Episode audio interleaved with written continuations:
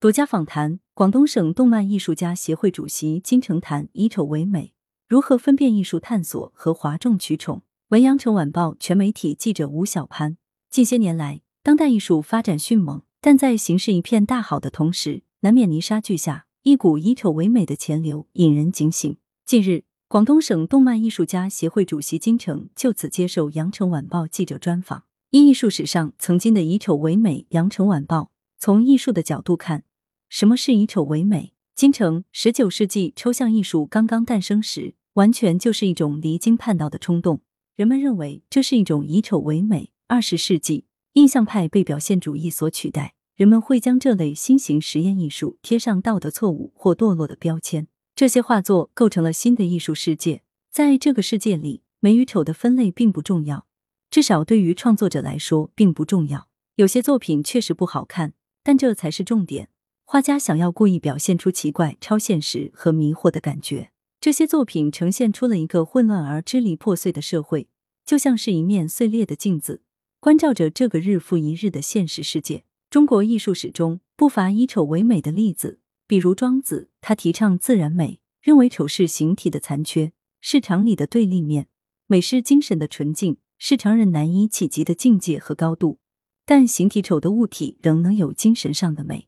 我个人认为，将创作对象适当变形，写意不写实，在创作中保留缺憾，皆为以丑为美。羊城晚报在艺术史上以丑为美有哪些先例和评价？金城说两个有代表性的，一是我国明代画家武斌，他是变形主义画风和复兴北宋经典山水画风的倡导者之一。他的名作《十面灵璧图卷》换了一块丑石的十个侧面。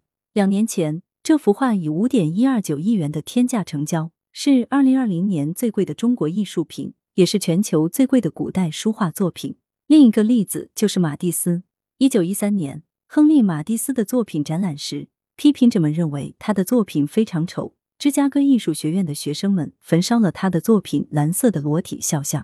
一个世纪之后，他的作品又开始风靡这所学校。而没有丑，就没有艺术的进步。羊城晚报以丑为美，对推动艺术发展有没有其正面的作用？金城。当然有，一直以来，丑都对美发起挑战，它使美的含义、价值更复杂。画家保罗高更将丑称为我们现代艺术的试金石。我认为，没有丑，社会美学艺术也很难有任何进步。羊城晚报，比如毕加索、塞尚、亨利·摩尔，他们的艺术某种程度上是不是也是一种以丑为美？金城可以这么理解，毕加索的成名作《格尔尼卡》被称为丑中之王。这幅画只有黑白灰三种色调，男人、女人、孩子、战士、牛马隐约可辨，他们都以缺胳膊少腿的状态，杂乱的散落在画面里。这幅画像乱葬岗一样令人难受，但它描绘的是一场大屠杀，那是人类历史上第一次用飞机大规模轰炸不设防的平民城市。塞尚呢，在生前的大多数时间里，他的艺术都不为公众所理解和接受。包括我国艺术巨匠徐悲鸿，因为留法时师从学院派，因此不太喜欢印象派的塞尚，嫌他的作品丑。美与丑也跟你主张的流派有关。亨利·摩尔更不是人人待见。二零零六年，他的雕塑作品《侧卧的人》落户哥伦比亚大学校园，却因太丑引发了超过一千名学生的抵制。他们认为，这个位于巴特勒图书馆前的雕塑会打破这一片清新呈几何状对称的景观。羊城晚报近些年来，艺术上的以丑为美主要有哪些具体的表现？金城举一个动漫领域的例子，在日本，伊藤润二的大名无人不知，无人不晓。然而，就是他被目为以丑为美的先驱。他的作品充满了荒诞的人类千奇百怪的异化，让人不寒而栗。你说这些漫画丑吗？伊藤润二火了很多年，在许多年轻人眼里，那就是艺术。还有当代艺术里的一朵奇葩霍安科内拉。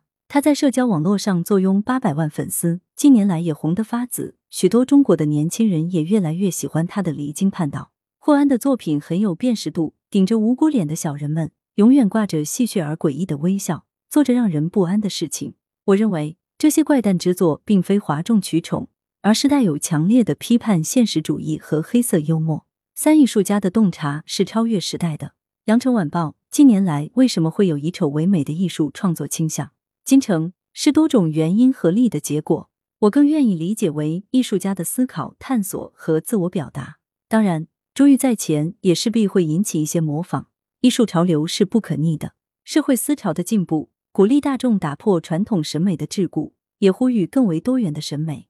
羊城晚报如何分辨艺术探索的以丑为美和哗众取宠的以丑为美？金城有些作品刚刚面世的时候，由于观念过于超前，会引来人们嘘声甚至抵制。比如象征法国精神的埃菲尔铁塔，还有标新立异的蓬皮杜艺术中心，刚建成时的境遇都非常悲惨，被评论界批评的一无是处。可是放在今天审视，谁还能否认他们存在的价值呢？